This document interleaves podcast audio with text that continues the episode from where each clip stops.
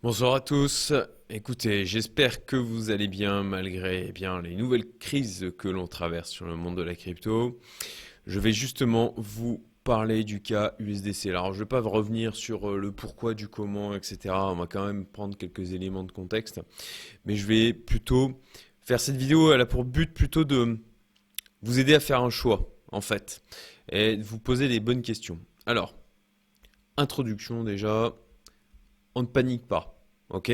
Ce n'est pas FTX, ce n'est pas l'UST, ce n'est pas Celsius. Voilà, là on parle de l'USDC, on a un contexte, on a un cadre qui est quand même très différent. Je vais donc essayer de vous aider à prendre une décision. Je ne vais pas vous dire quoi faire, c'est euh, pas du tout euh, mon job. Je vais plutôt vous aider à prendre du recul.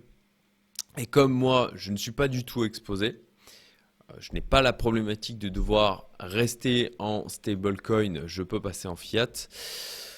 Mais je comprends tout à fait parce que pour ma part, quand j'étais en stand-by en stablecoin avant de pouvoir euh, eh bien, sortir l'argent en fiat, ça a occasionné un certain stress chez moi d'être euh, surexposé autant au marché crypto avec eh bien, le genre de choses qui est en train de se passer aujourd'hui. Alors je sais, je sais que c'est dur, je sais que c'est stressant. Donc, parlez-en à des amis qui comprennent. Euh, encore une fois, l'entourage à ce niveau-là est fondamental. Je vois les échanges qu'il y a dans ma communauté privée, notamment à ce niveau-là. Je suis assez euh, heureux de voir le soutien qui peut avoir lieu au sein de celle-ci. Et euh, bah, écoutez, pour les autres, je vous invite à aller voir aussi euh, la vidéo que Alex de CoinTips a sorti sur sa chaîne. Il revient un peu plus sur les éléments que ce que je vais faire de, mon côté. Et euh, voilà, il donne, euh, il donne son avis sur le sujet. Abonnez-vous si ce n'est pas encore le cas, je vous invite à, le faire. Je vous remercie pour ça, un petit like, un petit commentaire en soutien, ça fait toujours plaisir. Alors, petit contexte, rapidement. Encore une fois, l'objectif, c'est pas de revenir en détail sur tout ce qui s'est passé. Donc, faillite Silicon Valley Bank. Circle est exposé. Ils ont 3,3 milliards d'actifs chez eux. De ce que j'ai compris, c'est donc de la liquidité du dollar. Qu'est-ce que ça représente du côté de Circle? Donc je rappelle, Circle, c'est l'entité qui est derrière le stablecoin USDC. Ça représente 8,4% de leurs assets au total. Euh, le cash restant est diversifié dans de multiples banques US. A priori, encore une fois, hein, on, est, sur euh, des publications qui ont pu euh, être faites en janvier. Nous sommes en mars. Donc on n'a pas, voilà, il faut, prendre des pincettes avec les informations que l'on a aujourd'hui. On est pendant le week-end, nous sommes le samedi soir au moment où je fais cette vidéo. Néanmoins, à ma connaissance, de ce que j'ai pu voir sur Internet, on n'a pas l'information sur les banques dans lesquelles euh, Circle a diversifié ses actifs. On a un DPEG de l'USDC. Au, au, moment où je parle, on va aller voir ensemble en live, mais il me semble que c'est dans les moins 10%. Donc je fais une petite recherche USDC avec USD, voilà, sur par exemple le Gemini, ça fera l'affaire, je pense. Alors, il y a des DPEG différents hein, en fonction des plateformes. Et donc, waouh, ah ouais, il était descendu jusqu'à 0,82 quand même. Et donc là, on est à 0,97. Ok, c'est quand même mieux que le 0,90 sur lequel on était un peu plus tôt dans la journée. Après, je vais aller voir si on n'a pas un, DPEG qui ne serait pas plus important ailleurs. Euh, donc si je prends USDC, peut-être USDT déjà, tiens, ça peut être intéressant. USDT, USD tout court, ben voilà. Euh, sur Binance, sur Kraken, allez, on va aller voir sur Kraken. Donc on est à 0,95, donc on a, comme vous le voyez, Déjà, ça c'est un élément intéressant. Hein. Ici, alors ça c'est quelque chose que je préconise depuis longtemps, d'avoir de multiples comptes ouverts sur, de différents, sur différents exchanges. Parce que c'est dans ces moments-là où tout le monde va se jeter sur l'exchange où on a le DPEG qui est le moins important que vous n'arriverez pas à ouvrir un compte. Donc il faut l'anticiper ce genre de choses. Donc on va aller voir aussi sur Bitrex. Qu'est-ce que ça donne? Ok, 0,92. Donc là on a un DPEG qui est plus important. Bon, voilà, ça oscille en fonction des plateformes mais on va être euh, là entre 10, moins 10 et moins 3%. Donc, revenons à notre sujet, l'arrêt des swaps. Voilà, euh, on a un arrêt des swaps aussi.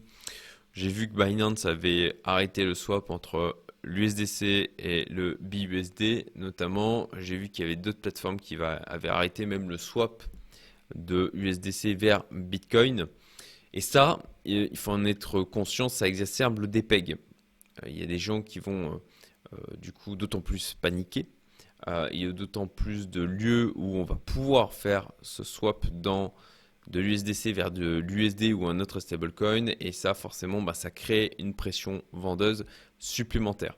Donc, encore une fois, on ne panique pas, on prend du recul, on souffle un bon coup et on réfléchit. Encore une fois, de la même manière, je ne suis pas exposé. Je suis bien conscient que c'est beaucoup plus simple pour moi de dire ça dans la situation dans laquelle je suis. Mais justement, c'est ce que j'essaye de vous apporter, c'est de la prise de recul et du pragmatisme. Alors, les scénarios possibles. Ok, posons-nous, on réfléchit. 1. Contagion bancaire. Ok, Silicon Valley Bank, euh, contagion avec d'autres euh, avec le reste du système bancaire, et puis des faillites en cascade. Ok. Euh, il faut savoir aussi que cette euh, donc Silicon Valley Bank, a priori, de ce que j'ai vu sur Internet, de ce que j'ai vu dans les news, euh, eh bien, est lié à 50% des startups de la Silicon Valley. Et, donc, bah, c'est assez important, il faut le dire. Ça peut causer de gros problèmes à cet écosystème parce que ça veut dire qu'ils n'ont pas accès à leur liquidité. S'ils n'ont pas accès à leur liquidité, ils ne peuvent pas payer leurs fournisseurs, ils ne peuvent pas payer leurs salariés. Et ça, eh bien, euh, le fonds de roulement dans une boîte, c'est important et c'est quelque chose qui peut causer une faillite, euh, même s'il y a l'argent, s'il est bloqué, bon ben faillite de la boîte quoi. Alors, j'estime que la probabilité est ultra faible parce que comme souvent, quand le risque est identifié, il est clairement vu, il y a quand même beaucoup plus de probabilité qu'il y ait une intervention de d'autres banques, euh, d'autres personnes qui ont intérêt à ce que ça n'arrive pas, notamment dans le domaine du private equity. Si on a des faillites en cascade du côté des startups, bon, il y a des gens à qui ça va faire très mal. Et il vaut mieux à ce moment-là qu'ils foutent de l'argent pour bien, renflouer Silicon Valley Bank que d'en perdre potentiellement beaucoup plus en ayant ben, des startups qui vont se casser la gueule alors qu'ils ont foutu du fric dedans et qu'ils ont des plus-values euh, latentes. Euh, alors bien sûr s'ils font un exit, etc. Mais vous aurez compris le principe. Qui plus est, on a le gouvernement américain, c'est eux qui sont intervenus là sur euh, Silicon Valley Bank et euh, alors ça, je l'évoque un peu plus tard, hein, mais euh, voilà, recollatéralisation, donc c'est-à-dire renflouement de Silicon Valley Bank, justement parce que bah, du côté des États-Unis, de voir euh, une destruction comme ça de valeur avec des tas de startups qui font faillite ou même notre banque, bah, ce n'est pas souhaitable. Donc ils ont, je pense, assez logiquement tout intérêt à éteindre le départ de feu plutôt que de le laisser contaminer d'autres secteurs ou d'autres entités. Ok, donc contagion bancaire, probabilité ultra faible. Alors je parle de contagion bancaire parce qu'à ce moment-là, si c'était le cas, eh bien potentiellement ça pourrait toucher d'autres entreprises. Alors là, on serait sur quelque chose où je pense qu'on aurait d'autres trucs euh, sur lesquels s'inquiéter. Mais du côté de l'USDC, si ça touche d'autres banques auxquelles, avec lesquelles l'USDC et Circle est lié, mais ça voudrait dire une perte encore plus importante pour, euh, ben, pour les détenteurs du SDC, pour Circle, et donc un DPEG euh, d'autant plus exacerbé. Encore une fois, j'estime la probabilité ultra faible. Perte totale. Alors, perte totale, ça veut dire que, eh bien, euh, Silicon Valley Bank, Circle ne récupère rien du tout. Alors, il y a une problématique, il y a deux problématiques. Il y a une, probabilité, une problématique d'accès là à cet argent qui est bloqué et une problématique de perte in fine après que voilà ils aient euh, travaillé sur le sujet, qu'ils aient regardé les assets, qu'ils aient déterminé à qui ils allaient rembourser quoi en quelle priorité. Ok, euh, bah, ça veut dire qu'à la fin, in fine, zéro. J'estime la probabilité quasi inexistante aussi, ultra faible. Donc, ok, perte totale. Euh, donc ça voudrait dire, ça voudrait dire là 8,4% des assets. Donc ça voudrait dire que en toute logique, on aurait un DPEG euh, sur le cas d'une perte totale qui serait cohérent de 8,4%. C'est d'ailleurs à peu près euh, ce sur quoi on est là en ce moment sur Bitrex. Bon, ok, perte totale, probabilité ultra faible pour les raisons que je vous ai expliquées dans le cas d'une faillite. On finit quand même par récupérer de l'argent. Ça peut prendre beaucoup de temps. Euh, là, on est sur une banque quand même. On, est sur quelque chose qui sera plus rapide que dans eh bien, un cas comme FTX ou MTGOX. Perte partielle. Je pense qu'il y a une probabilité par contre haute qu'il y ait une perte partielle. Alors toute la question c'est quel pourcentage? Est-ce que ça va être, je sais pas, la moitié de ce qu'ils avaient? Est-ce que ça va être un tiers? Ça va être 10%, 20%, 60%, 70% Difficile de s'exprimer là aujourd'hui. Bon, euh, au doigt mouillé. Au doigt mouillé, euh, si on estime qu'ils perdent 50%, ok, de la même manière, j'ai vu, euh, vu un tweet où il disait que d'une manière en moyenne, en moyenne, il y avait une récupération de 60%. Ok. Si on part sur cette euh, possibilité-là, ça veut dire qu'on a donc 40% euh, de perdu. Si on est sur du 40%, on va être à peu près sur euh, donc de perdu. Donc on aurait en fait une perte au niveau de l'USTC dans les approximativement 3%. Donc on retombe, on remonte à 0,97. Ok. Perte partielle, probabilité haute mais néanmoins, on remonte à 0,97. Ok. Si on a une perte partielle, moi ce que je vois, c'est qu'aujourd'hui, avec ce principe, Circle, avec ce principe de stablecoin et donc de, garder, d'avoir du dollar et de pouvoir le faire fructifier, ce qu'ils font actuellement, hein, c'est de le placer en obligation d'État américaine pour prendre du rendement là où vous, vous n'en prenez aucun. Donc, vu qu'ils sont sur des obligations de court terme et que d'ailleurs les taux ont bien augmenté dernièrement, bon, euh, et si, si, on part sur un principe, ok, ils perdent 3%. Bon, 3%, euh, euh, je ne me rappelle plus exactement la totalité des assets que possède Circle. Alors, j'ai pas prévu de faire de coupure sur la vidéo, donc je regarde assets, voilà, en live avec vous si j'arrive à trouver l'information rapidement. Ok, disent USDC valued à 44 milliards. Ok, 44 milliards, donc effectivement ça correspond au 3,3. Donc 44 milliards si on a en final une perte de quoi? 1,5 milliard. 1,5 euh, milliard, 44 milliards, il génère à peu près allez, un rendement de, on va dire, ok, 4 ou 5%, ça veut dire du allez, 2 milliards à l'année, ça veut dire qu'avec une année de rendement, ils peuvent recolatéraliser. Donc je trouve que ça, en termes de projection, c'est intéressant de faire cet exercice-là. Donc les revenus de placement pourraient permettre de faire une recollatéralisation de l'USDC. Ensuite, renflouement aussi de la part, comme je l'ai expliqué tout à l'heure, d'acteurs qui n'ont aucun intérêt à ce que Silicon Valley Bank euh, fasse défaut massivement auprès de leurs clients. Et potentiellement, on peut avoir le gouvernement américain qui, euh, bon, euh, il n'en est pas sa première fois de faire tourner la planche en billets ni de venir à l'aide des banques. Donc, ce serait quelque chose qui serait pas déconnant de la même manière. Ok, maintenant qu'on a posé les scénarios possibles et qu'on a fait des estimations de probabilité, en tout cas, c'est je fais l'exercice hein, en live avec vous, enfin en live, j'enregistre en tout cas, euh, vous le voyez, j'évite de faire des coupures. Donc maintenant, vous, faites votre avis là-dessus et puis bien sûr, faites vos propres recherches. Moi, je suis plutôt là en mode euh, éducatif pour vous montrer comment je réfléchis et comment j'essaye de me poser sur face à ce genre de situation. Ok, risque et probabilité donc de survenance. Voilà, ça c'est vraiment Alors, risque, perte totale. Euh, au niveau de ce que vous possédez euh, au niveau de l'USDC. Ok, le risque, vous avez un risque de perte totale, un risque d'accroissement de la perte et euh, vous avez aussi la possibilité. Alors j'ai mis risque, mais en fin de compte, j'aurais dû le formuler autrement, mais vous avez compris que on a quand même une possibilité de répeg qui n'est pas anodine non plus.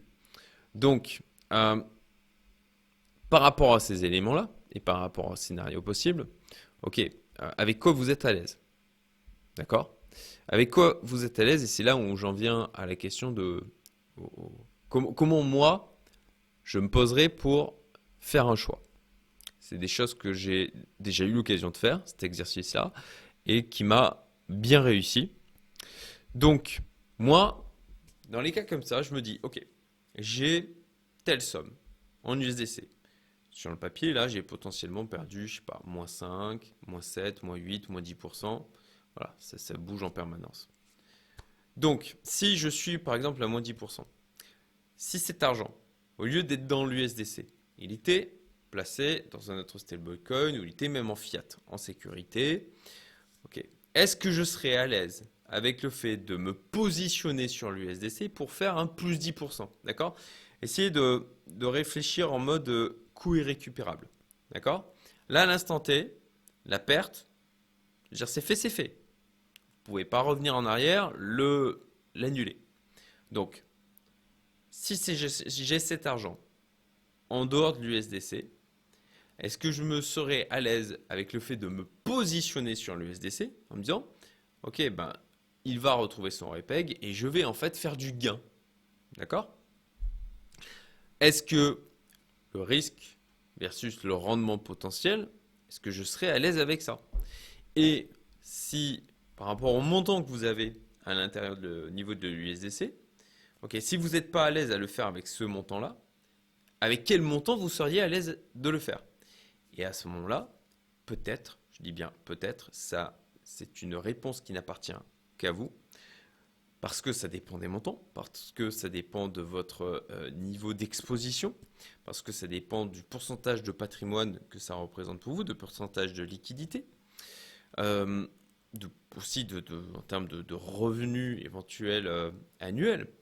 si ça représente, je ne sais pas, mais 10 ans d'argent mis de côté ou 6 mois d'argent mis de côté, c'est très différent. Donc, avec quel montant je serais à l'aise de euh, me risquer en fait sur l'USDC pour faire un gain. Euh, et sur ce montant, une fois que vous l'avez défini, vous voyez ce que vous faites. Hein, encore une fois, ça vous appartient. Mais moi, je me dirais, ok, ben, à ce moment-là, le reste, je le sors. Ce montant, je le laisse parce que je suis prêt à le risquer. Et où est-ce que je passerai mon stop loss? Tout simplement. Comme euh, au final, on le ferait d'un positionnement.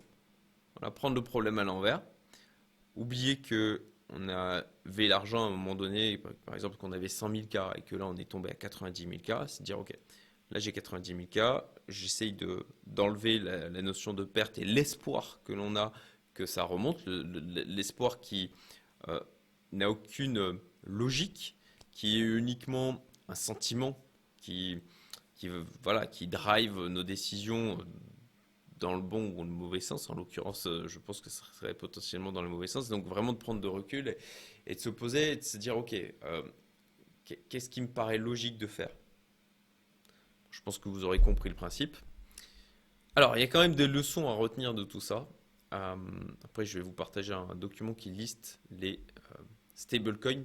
Je l'ai déjà partagé plusieurs fois sur ma chaîne, plusieurs fois dans le Discord et malheureusement, je, vois des personnes qui sont en mode full USDC. Et je sais que, de la même manière, on se disait, ok, c'est le moins risqué, c'est le plus solide, mais les marchés, ils aiment bien, ils aiment bien nous piéger, hein. ils aiment bien nous prendre euh, par surprise. Leçon à retenir. Donc, je sais que ça, ça peut faire un côté euh, donneur de leçons, etc. C'est pas l'objectif. L'objectif, c'est vraiment que vous appreniez de cette expérience et que vous appliquiez du coup des stratégies qui soient différentes. Donc ça, je l'ai déjà dit dans... J'ai fait une, une série de vidéos où j'explique toute ma nouvelle stratégie d'accumulation, qui est une, évolution de la stratégie qui a fonctionné pour moi lors du dernier bull run. Donc j'explique toute ma stratégie d'accumulation crypto. Il y a trois vidéos là-dessus. Je vous mettrai les liens euh, dans le petit i euh, si vous êtes sur la version desktop et puis euh, en lien cliquable à la fin de la vidéo. et donc dans la troisième vidéo, j'expliquais à quel point il était important de se diversifier au niveau des stablecoins que l'on euh, garde si on n'est pas, comme moi, expatrié dans un pays où il n'y a pas de plus-value sur. Euh, enfin, pas de. Pardon, il y a de la plus-value sur les cryptos, mais il n'y a pas de taxe sur celle-ci. Euh, bon, si vous avez l'obligation de rester en stablecoin, ok, mais diversifiez. Hein, faites pas du all-in sur un stablecoin, en l'occurrence celui qui semblait le plus solide c'était l'USDC et puis ben, vous voyez encore une fois ce qu'il se passe, il n'y a jamais zéro risque. Hein diversifier aussi les blockchains. Hein. On a aujourd'hui des stablecoins qui sont présents sur euh, différents layer 1. Et moi, ça me semble pertinent de diversifier aussi à ce niveau-là. Et puis, bon, voilà, euh, si vous pensez à vous expatrier, je pense euh, à certaines personnes que, je côtoie qui me parlent de venir notamment à l'île Maurice et qui le prennent parfois assez tranquillou, quoi, et qui ont beaucoup d'argent en attente de ces stablecoins eh bien, euh, voilà, on ne sait pas comment la régulation peut changer. Pour ma part, je, ne serai pas du tout serein par rapport à cet aspect-là. Et de la même manière, euh, être surexposé en full stablecoin dans le marché crypto, euh, voilà, ben les stablecoins, on l'a vu de multiples fois, ils sont chahutés en ce moment. Donc, si vous avez la possibilité et la volonté, bien entendu, c'est un choix de vie aussi, hein, c'est pas anodin, l'une des meilleures décisions de ma vie, clairement. Néanmoins, voilà, ça ne convient pas forcément à tout le monde et c'est vraiment quelque chose à, réfléchir. Hein. Ça, doit aller bien au-delà de juste une notion de fiscalité. Mais si vous avez fait ce choix, faites-le le plus vite possible, tant qu'il est encore temps. Document listant les stablecoins, je vais vous le mettre en description de la vidéo. Voilà, je vous le remontre. Donc c'est euh, avec ben, des scores. Hein. Alors effectivement, l'USDC a un score de 90%. Euh, tiens, ça correspond au debug d'ailleurs. Euh, j'aurais pas en rigoler. Il y a plein de gens qui, pour qui c'est absolument pas drôle actuellement, mais bon, vous, vous comprendrez du coup ce que je veux dire. Voilà. Et puis risque maximum, bah voilà, typiquement ce que le créateur de ce fichier évoque, c'est dire, OK, pas plus de 25% sur l'USDC. C'est des choses qui me semblent assez cohérentes. Donc euh, d'avoir, euh, voilà, de choisir des stablecoins, d'ailleurs, il liste aussi des stablecoins dans d'autres monnaies que le dollar, de se diversifier aussi en termes de devises. Aujourd'hui, c'est quelque chose qui est plus facile à faire. Ça me semble quand même très judicieux. Encore une fois, vous avez aussi le Paxos Gold. Alors là, aujourd'hui, tout le monde se jette sur le Paxos Gold. On a du coup un DPEG, mais là, euh, alors non, c'est pas le bon terme du coup un DPEG, mais en tout cas une survalorisation par rapport au cours de l'or qui euh, a fermé à 1807 et qui est actuellement à 1807 pardon, euh, dollars et on a le Paxos Gold qui est à 1937 actuellement parce que tout le monde se jette sur le Paxos Gold. Moi, ça me fait mon affaire. Hein. J'ai un gridbot qui tourne Bitcoin Paxos Gold. mais forcément, voilà, actuellement, là, si vous en achetez, euh, je pense que vous pouvez peut-être vous prendre une belle correction lundi avec l'ouverture des marchés classiques ou, ou, ou alors peut-être que ça anticipe aussi les peurs qu'il y a sur des faillites bancaires aux États-Unis en cascade et que c'est euh, peut-être une prévision de ce que ça va donner au niveau du gold lundi à l'ouverture des marchés euh, européens et après du côté des États-Unis. Et après, euh, côté asiatique. Euh, donc je me disais, comme je vous le disais, j'ai fait une série de vidéos sur stratégie d'accumulation crypto. Euh, une des meilleures séries, je pense, hein, que j'ai faites sur ma chaîne, ultra complet. Je vous livre toute ma stratégie, vraiment en détail. Alors, est-ce qu'elle est parfaite? Certainement pas. Est-ce qu'elle convient à tout le monde? Certainement pas non plus.